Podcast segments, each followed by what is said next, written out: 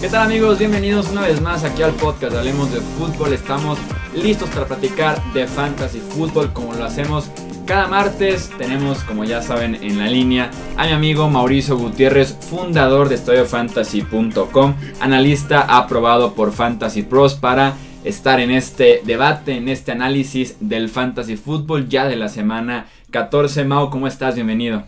¿Qué tal, Chuy? Muchísimas gracias. Pues ya de lleno en la mayoría de las ligas, en playoffs.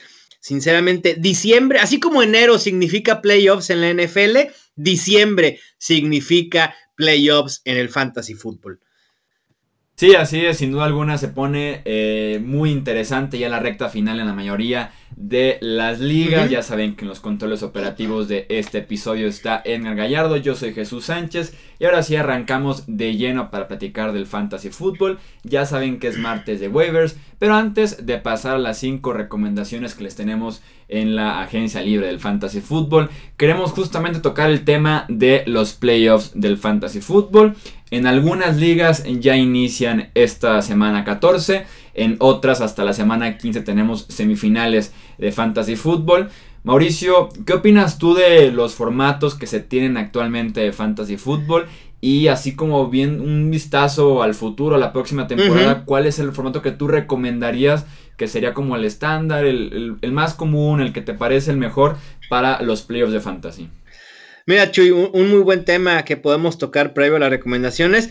Primero, antes de hablar de lo ideal, creo que es eh, eso puede variar dependiendo de gustos, pero creo que donde podemos estar de acuerdo, la gran mayoría, es que el formato que ustedes decidan, sean seis, cuatro, o los equipos que quieran entrar a playoffs, por favor, por lo que más quieran, no jueguen la final en semana 17. Eso es lo peor que puede haber y ese es el peor formato de playoffs que puede existir.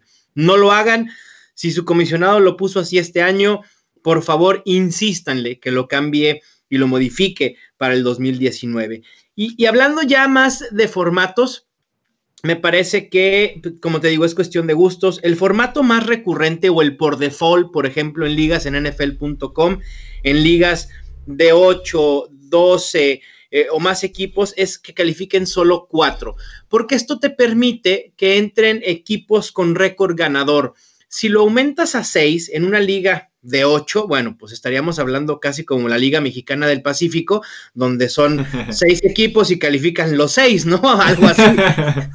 Entonces, e, es muy lógico, ¿no? Creo que le, le, le quita competitividad eh, en ligas de 12 pudiera ser que seis equipos esté bien, el 50%, donde los primeros dos tengan semana de descanso y eh, del 4 al 6 se enfrenten en los que se llamarían cuartos de final. ¿No? Eh, yo prefiero jugar con, con, playoffs de cuatro equipos, a menos que sea una liga de 16. Ahí sí creo que valdría la pena meter hasta seis equipos.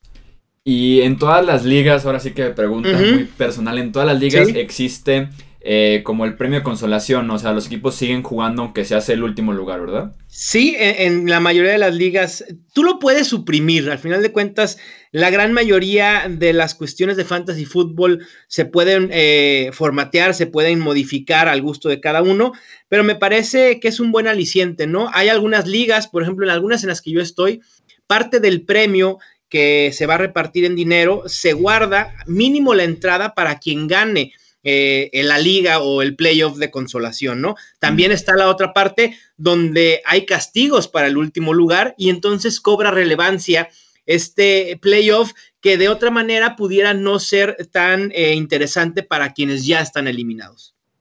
Sí, sin duda alguna son las opciones eh, amplias para, pues sí, mantenerlo interesante. Yo incluso conozco eh, ligas que hay como dos divisiones, ¿no? Entonces las últimas semanas son para no pelear para el descenso, pues para seguir jugando como en la principal, en la élite y no caer tal vez al ascenso que tienen en estas ligas. Entonces, sí, pues pueden buscarle ya dependiendo de sus ligas, si son conocidos, si son muy amigos, ya dependiendo de cada, de cada liga buscarle algún incentivo para seguir jugando hasta la última semana. Y como dice Mau, por favor, no finales en la semana 17 y no abandonen a sus equipos aunque ya esté el final de la temporada, ¿no? Así es, y sabes que también un consejo que les puedo dar, aquellos que ya estén eliminados y estén jugando consolación, ya sea por dinero o por puro orgullo o por no quedar en último lugar, no metan waivers eh, el martes. Dejen que los que están participando por el campeonato de su liga hagan sus waivers primero y ya después el miércoles de lo que quedó en agencia libre, entonces ya pueden hacer movimientos. Me parece, e, esa es como una regla no escrita, pero me parece que sí es respetarle pues el buen trabajo a los que están de líderes y que están peleando realmente por el campeonato. Sí, sería como el pacto de caballeros, pero versión ah. como fantasy, ¿no? No, bueno, pero, pero este sí tiene lógica, tiene justicia, está fundamentado. Chuy, no compares, no compares. sí, así que no vas por el nombre, que sí, sería de caballeros y de honor dejarle a los mejores jugadores de waivers, que justamente venimos de ahora hacia las recomendaciones que tienen que eh, enfocarse a aquellos jugadores que necesiten por ahí un último empujón para postemporada, para llegar a la final o llegar también ya al campeonato de su liga. Ya saben, son cinco las opciones. Mauricio, por favor. Mira, Chuy, primero que nada, eh, pues hacer la acotación. Eh, quizá lo que voy a decir vaya a ser muy fuerte, pero es la realidad. En tus playoffs de fantasy fútbol, tu banca no sirve para absolutamente nada. Así de sencillo, no sirve para nada. Hay gente que no vas a volver a utilizar en las tres semanas que quedan. Se me ocurre Sammy Watkins, Jordan Howard, eh, y el listado puede seguir y seguir y seguir. Hoy más que nunca hay que empezar a voltear y ya tener en nuestros rosters aquellos corredores sobre todo que son suplentes de los titulares. Porque en la NFL las lesiones suceden y suceden a cada rato y si no, Pregunten a los que tienen a James Conner y que James Conner los llevó a los playoffs. Hoy están con un dolor de cabeza porque James Conner no va a jugar. Los que tienen a Matt Brida, de la misma manera. Eh, no sabemos si los Rams, una vez que hayan ganado absolutamente todo y que tengan la ventaja de localía asegurada, no sabemos si en semana 15, semana 16 vayan a guardar a Todd Gurley. Y en ese sentido, la mayoría de las recomendaciones estarán por ahí. Comienzo como mi primera opción a Jeff Wilson Jr., el running back de los 49ers. Increíblemente está disponible en el 100% de las ligas en NFL. Creo que nunca había visto una disponibilidad tan alta. O sea, en ninguna liga que se ha jugado en NFL.com actualmente, Jeff Wilson está en un roster. Y en el 99% eh, en Yahoo. Al igual que Gus Edwards, eh, Wilson sale de la nada, absolutamente de la nada, aprovechando la lesión de Matt Breida quien ahora primero se lesionó, se reagravó el tobillo, otra lesión. Pero fíjate, Matt Breida había estado desafiando toda la lógica, ¿no? Con las lesiones. Se lesionaba, podía jugar. La siguiente semana se volvió a lesionar de lo mismo u otra cosa y a la siguiente podía jugar. Los 49ers ya dijeron, no, ya, ya estuvo bueno y Matt Breida no va a jugar en semana 14. Y lo que es un hecho es que Jeff Wilson, pues le ha ganado el puesto de suplente a Alfred Morris, quien tiene varias semanas ya como inactivo a pesar de no estar lesionado. Wilson termina la semana 13 con el 72% de los snaps, 23 toques totales y 134 yardas. Y lo que me gustó más fue esa versatilidad que puede ser interesante en un sistema de juego de Kyle Shanahan. Y me parece que ahí Wilson es donde puede tener eh, mayor ventaja. Quizás su enfrentamiento para esta semana no sea ideal, pero por volumen puede ser eh, interesante. Y también eh, tener en la mira en el segundo lugar a Jalen Samuels, el running back de los Steelers, que de hecho en ligas en Yahoo, muy curiosamente, también tiene disponibilidad para jugar de tight end.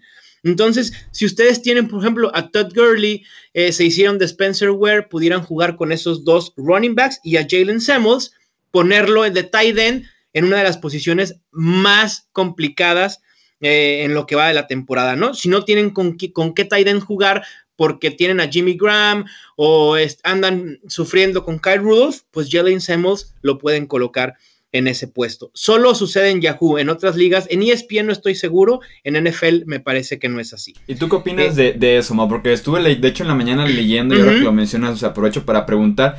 Que creo que en su carrera en la NFL nada más una vez se ha alineado como Tyrant, pero el registro que tenía y el practice squad y demás es lo que le da como la elegibilidad, que es como un caso como de Ty Montgomery, pero este sí es un robo total, ¿no? O sea, es un corredor. Totalmente, sí, sí, estoy, estoy de acuerdo. Creo que por alineación propiamente no debería ser elegible, pero al final de cuentas, pues sí fue Tyden, ¿no? En algún momento en el roster de los Steelers. Eh, ¿Con quién pasó esta temporada también? Con Cordell Patterson. Eh, pero ahí sí, Cordell Patterson obviamente estaba siendo alineado como running back y le dieron esa dualidad de en fantasy, ¿no? De poder ser alineado tanto como running back como wide receiver. Sí, que ahí sí era un. Sí, como dices tú, fue como el, inicio del caso de Ty Montgomery. Era un receptor que, por necesidad de que de verdad urgente, vámonos de running back, pero es un wide receiver al final de cuentas. Por ejemplo, también Lamar Jackson, ¿cuántas veces, digo, yo, yo sé que no ha sido o no ha sido alineado como running back propiamente, pero al final de cuentas, esas eh, jugadas designadas directamente para que corra Lamar Jackson, pues entonces también le deberían de dar la, la viabilidad de ser un running back, ¿no? En fantasy. Sí, no es un caso polémico, veremos cómo resulta, pero sí estuve leyendo que está la posibilidad de alinearlo como Tyrant, pues se pueden aprovechar por ahí los que jueguen en Yahoo de este pequeño error o esta curiosidad que tiene Jalen Samuels. Así es, y bueno, Jalen Samuels en semana 13, 5 toques, 25 yardas y un touchdown. Y bueno, aquí es muy sencillo. James Conner ya ha sido declarado como inactivo para la próxima semana. Los Steelers enfrentan a Oakland, que es una de las peores defensas, así que por, por puro eh, volumen puede ser interesante. Por ahí Tomlin mencionó que quizá emplearía un ataque terrestre por comité junto con Stevan Ridley. Lo veo poco probable. Sinceramente veo más acarreos y más productividad para Jalen Samuels. Y siguiendo con lo que hablaba de ir ya por los suplentes, me parece que Malcolm Brown y John Kelly de los Rams pueden ser dos opciones interesantes a tener en la banca por si acaso los Rams deciden darle descanso a uno de los mejores running backs en la NFL, Todd Gurley. Y la recomendación es, a, lo mejor Malcolm Brown no sabemos qué tan bueno puede ser. John Kelly tuvo una gran pretemporada, de hecho a mí me sorprendió durante las semanas del 2018 que John Kelly no fuera activado después de su buena pretemporada. Terminó con 46 acarreos, 197 yardas y 3 touchdowns. Y bueno, estando en una ofensiva tan prolífica de Sean McVay, que normalmente va con todo y no tiene piedad y le gusta meter más de 40 puntos cada juego, pues entonces me parece que cualquiera de estos dos running backs puede ser interesante. Malcolm Brown salió la semana pasada lastimado del hombro. Habrá que ver su estatus eh, antes de meter el claim ahí en waivers. Eh, todavía no se sabe mucho al respecto, entonces les recomiendo que metan el waiver primero por Malcolm Brown y después por John Kelly. En el cuarto puesto, la cuarta recomendación es Damian Williams. Los Chiefs parece ser que sí extrañaron a, Karim Hunt. Spencer Ware no tuvo el juego impresionante que todos preveíamos o esperábamos. Más bien fue una actuación muy discreta. Y Damian Williams fue ligeramente más efectivo. Spencer Ware, y, aquí no me malinterpreten, no, no quiero decir que Damian Williams, al haber sido más efectivo, le vaya a quitar el puesto a Spencer Ware. Sabemos que Spencer Ware es del agrado de Andy Reid por mucho tiempo. Y Andy Reid, de hecho, le dio a Spencer Ware el tratamiento de casi caballo de batalla, como se lo dio en su momento a Jamal Charles, como se lo dio en su momento a, Karim Hunt. Spencer Ware termina con 14 acarreos, 47 yardas y un touchdown. Pero Damian Williams, al final de cuentas, va a ser el suplente. Sé que eh, contrataron a Charkandrick West, por algo ya no estaba en el roster, así que no me preocupa mucho. Creo que me hubiera preocupado más que al que contrataran fuera a CJ Anderson que a Charkandrick West, y eso nos da eh, para pensar que están cómodos con Ware y con Williams. Y Williams además pudiera tener más valor si comienza a ser utilizado en situaciones de pase, también en una situación muy favorable, en una ofensiva que suele ser muy, muy prolífica. Y por último, quieren al héroe. ¿Se acuerdas, Chuy? El año pasado, ¿quién fue el coreback más prolífico en puntos fantasy en los playoffs de fantasy? ¿Quién fue el coreback en los playoffs? De la semana 14 a la 16. El número uno. No te sabré decir, no se me ocurre. El héroe de playoffs del año pasado fue nada más y nada menos que Blake Bortles. pensé en Blake Bortles, pensé que dije, ¿será Blake Bortles otra vez? Y en, el, y en el 2016, ¿quién te imaginas? También Blake Uno de mis favoritos en fantasy de hace mucho tiempo. También Blake Bortles. No, Tygo Taylor. Ty God, Ok. claro. O sea, vean los nombres de los que estamos hablando. O sea, no estamos hablando ni de Aaron Rodgers, ni de Tom Brady, ni de Drew Brees. No. Bueno, el héroe de playoffs en la posición de coreback esta temporada puede ser Josh Allen. Así de sencillo. En la semana 13, 366 yardas totales, incluyendo 135 por tierra. Ha corrido para 234 yardas en los últimos dos juegos y en ambas semanas ha terminado como top 12. Su cierre es inmejorable para seguir con esta tendencia. Tiene enfrentamientos favorables contra Jets, contra Lions y contra Patriots que quizá puedan guardar algunos elementos si es que se dan las cosas a su favor. Me parece que es Lamar, o sea, si Lamar Jackson nos gusta por lo que puede hacer con las piernas, pues Josh Allen nos debería de gustar por la misma razón. Sí, no, yo lo decía, de hecho, en el podcast de la previa de Miami Buffalo y después Ajá. lo ponía también en Twitter. Sí decía, empiezo a creer que evalué mal a Allen en el draft. eh, no por su habilidad como quarterback, sino que más bien debí haberlo puesto en el top 5 de running backs, ¿no? Yo creo. ahí sí, pues ser. peleando con Saquon Barkley, con Nick Chubb, por ahí ellos Bueno. salen detrás de esos dos. Bueno, Chuy, pero se vale equivocarse, ¿no? Digo, al final de cuentas, tú dices que pudieras haber evaluado a Josh Allen como top 5 running back. ¿Y dónde está quienes evaluaron a Philip Lindsay? Eso sí, ¿eh? Digo, perdón, pero Philip Lindsay, de- verdad, digo, Saquon Barkley ha tenido una ligera mejor temporada, pero los números de Philip Lindsay son impresionantes. Y, y no solo viendo en yardas, en yardas por acarreo, sino yendo más allá, ¿no? En, en- en ya datos más profundos, la temporada de Philip Lindsay ha sido impresionante. Sí, no, yo con, con Lindsay y, y lo escribí en Twitter. Si los Broncos, si se mantiene todo igual en producción, Barkley y Lindsay. Eh, los Broncos hacen el milagro, se cuelan a los, a los playoffs. Los Giants se confirman tal vez como un top 5 o top 10 del draft. No me incomodaría tanto votar por Philip Lindsay como novato ofensivo del año, ¿eh? O sea, sí en números a con Barkley podría ser eh, de lo mejor este año, de, lo- de los mejores novatos en la historia incluso. Pero también Lindsay le ha estado compitiendo Sí. por lo menos en, en números, en importancia para su equipo. Y, y sí, un, un running back que no fue tomado eh, en el draft y que me imagino en Fantasy Football, ahí está como el Alvin Camara de este año, ¿no? El que nadie esperaba, el que por ahí alguien pescó en la semana 1, semana 2 en waivers y ahí tienes un jugadorazo el resto de la temporada. Eh, Exactamente. Y, y era tan improbable lo de Philip Lindsay, Chuy. Yo en su momento, en agosto, hice un episodio del podcast de Estadio Fantasy donde hablaba de aquellos jugadores que pudieran, o sea, que podían tener el potencial para convertirse en el Alvin Camara de este año. Obviamente Philip Lindsay me pasó de noche. Mencioné a Naim Hines, mencioné a Jordan Wilkins, a Kellen Balach, etcétera, etcétera, etcétera. Pero lo de Philip Lindsay de verdad es que es impresionante, una de las mejores historias de la temporada sin duda alguna. Sí, y además destronando o quitando acarreos a dos picks que sí fueron altos, que es Royce Freeman y Devontae Booker, ¿no? O sea, Freeman Así sí es. fue segunda ronda y Booker también fue como segunda o tercera, ¿no? Hace, hace un año. Sí, e- exactamente. De hecho, Philip Lindsay fue exactamente todo lo que creíamos que Royce Freeman iba a ser. Sí, exactamente. y ahora sí que inserte otro capítulo más en el libro, no tomen running backs temprano en el draft. Eh, En el draft real, es. no el de Fantasy Football, en el draft real. Sí, o sea, espérense. Exactamente. Y Sí, de sí, hecho, el Sunday Night Football, por ejemplo, los últimos dos touchdowns, un novato de séptima ronda, un novato de quinta ronda, eh, tenemos a Philip Lindsay, es como no tomen running backs tan temprano en el draft. Gus Edwards esta temporada, el propio Jeff Wilson. Eh, para- o sea, ¿para qué gastar un pick tan alto? Digo, y el ejemplo más claro, ahí están los Seahawks. Sí. Tomaron a Rashad Penny en primera ronda y ¿de qué ha servido? Sí, no, y tienen a Chris Carson y a Mike Davis que no fueron picks altos, que también eh, ni siquiera tomados en algún momento. Y, y ahí los tiene. Sí, no, es, es un caso interesantísimo y no tengo nada en contra de Socon Barkley y me encanta su talento, me encanta como corredor, o sea, es increíble lo que hace.